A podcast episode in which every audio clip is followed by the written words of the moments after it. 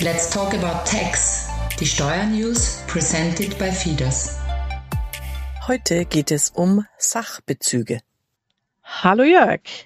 Ich habe gerade wieder mit einer befreundeten Unternehmerin gesprochen und die hat mir erzählt, dass sie jetzt ihren Mitarbeitern Dienstautos zusätzlich äh, zum Gehalt äh, zur Verfügung stellen möchte. Und da interessiert mich jetzt einfach, wie genau funktioniert denn das? Welche Vorteile hat sie oder der Arbeitnehmer? Äh, wie wird es abgewickelt? Servus, Angela. Sonnige Grüße aus Lietzen wünsche ich dir. Ja, du sprichst die Sachbezüge an. Sachbezüge, das sind Vorteile aus einem Dienstverhältnis, die nicht in Geld bestehen. Also zum Beispiel die Privatnutzung des Arbeitgeber eigenen Kraftfahrzeuges, die zur Verfügungstellung einer Dienstwohnung, Kfz-Abstell- oder Garagenplatz, ein Handy, Personalrabatte, also zum Beispiel 20 Prozent Rabatt, eine PC-Überlassung sowie sogar Zinsersparnisse bei Arbeitgeberdarlehen und Gehaltsvorschüssen, um die wichtigsten zu nennen. Okay, und wenn ich das dann richtig verstehe, beim Sachbezug wird ja Lohn- und Sozialversicherung fällig, darüber hinaus auch noch Kosten? Ja, leider, Angela. Es fallen für den Sachbezug auch Lohnnebenkosten wie Dienstgeberbeitrag, Zuschlag zum Dienstgeberbeitrag und Kommunalsteuer an. Heute möchte ich mich ausschließlich mit der sogenannten heiligen Kuh, nämlich dem Kfz-Sachbezug beschäftigen. Der monatliche Sachbezugswert beträgt zwei Prozent der tatsächlichen Anschaffungskosten des Kraftfahrzeuges. Maximal ist pro Monat ein Betrag von 960 Euro anzusetzen.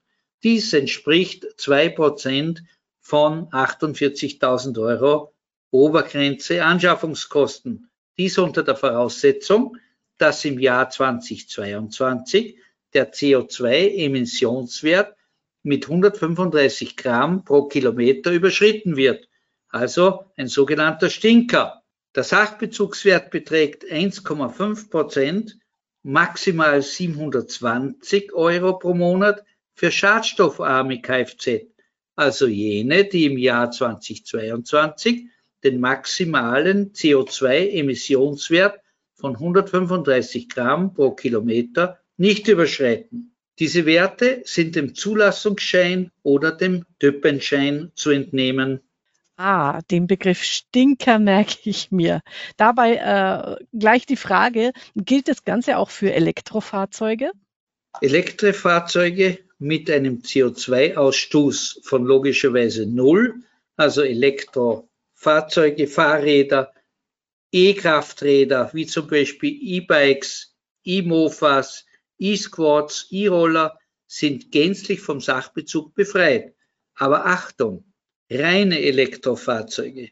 Hybridfahrzeuge sind nicht befreit. Okay, noch ein Punkt mehr für die Elektrofahrzeuge. Meine Freundin hat mir noch was mit einer Grenze von 6000 Kilometer erzählt. Was hat es damit auf sich? Ja, genau. Das gibt es im Zusammenhang mit dem halben Sachbezugswert. Wenn ich nämlich den Dienstwagen nachweislich im Jahresdurchschnitt nicht mehr als 500 Kilometer monatlich beziehungsweise 6000 Kilometer pro Jahr für Privatfahrten, Achtung, dazu zählen auch die Fahrten Wohnung, Arbeitsstätte, nutze, beträgt der Sachbezugswert jeweils die Hälfte. Also für nicht schadstoffarme Fahrzeuge 1%, maximal 480 Euro, für schadstoffarme Fahrzeuge 0,75 Prozent, also maximal 360 Euro. Um lediglich einen halben Sachbezug ansetzen zu können, kommen als Nachweis der privat gefahrenen Kilometer außer einem Fahrtenbuch, Betonung liegt auf dem Wort Buch, also keine lose Blattsammlung, auch andere Beweismittel in Betracht. Aufgrund einer VWGH-Entscheidung ist es zum Beispiel auch zulässig, die Privatfahrten dadurch nachzuweisen, dass von den gesamten jährlichen Kilometerleistungen die durch Reiseberichte nachgewiesenen dienstlichen Fahrten abgezogen werden. Mhm. Also, wie immer die Formalien sind zu beachten. Was ist denn die Grundlage für die Bewertung? Bemessungsgrundlage für Neuzufahrzeuge sind die tatsächlichen Anschaffungskosten des Firmenfahrzeugs, also inklusive Nova und Umsatzsteuer. auch wenn der Arbeitgeber einen Vorsteuerabzug geltend machen kann, abzüglich allfälliger Rabatte. Kosten für Sonderausstattung, zum Beispiel eingebautes Navigationsgerät, zählen zu den Anschaffungskosten. Nicht jedoch, wenn dies ein eigenständiges Wirtschaftsgut darstellt, also zum Beispiel ein tragbares Navigationsgerät. Bei Gebrauchtfahrzeugen, leider auch für sehr alte Kraftfahrzeuge, sind für die Sachbezugsbewertung der Listenpreis und die CO2-Emissionswertgrenze im Zeitpunkt der erstmaligen Zulassung maßgeblich. Bei neuen Leasingfahrzeugen ist der Preis inklusive Nova und Ust maßgeblich der der Berechnung der Leasingrate zugrunde gelegt wurde. Okay, da heißt es aber dann wirklich aufgepasst beim Oldtimer-Kauf. Und was passiert jetzt, wenn der Arbeitnehmer sagt, Mensch, ich zahle da was dazu, damit ich mir ein besonderes Auto ähm, leisten kann? Die Kostenbeiträge des Arbeitnehmers mindern den Sachbezugswert. Dies gilt sowohl für laufende Kostenbeiträge, also pauschal oder kilometerabhängig, als auch für einen Kostenbeitrag zu den Anschaffungskosten. Keine Kürzung des Sachbezugs darf jedoch vorgenommen werden, wenn der Dienstnehmer nur die Treibstoffkosten selbst bezahlt. Mhm.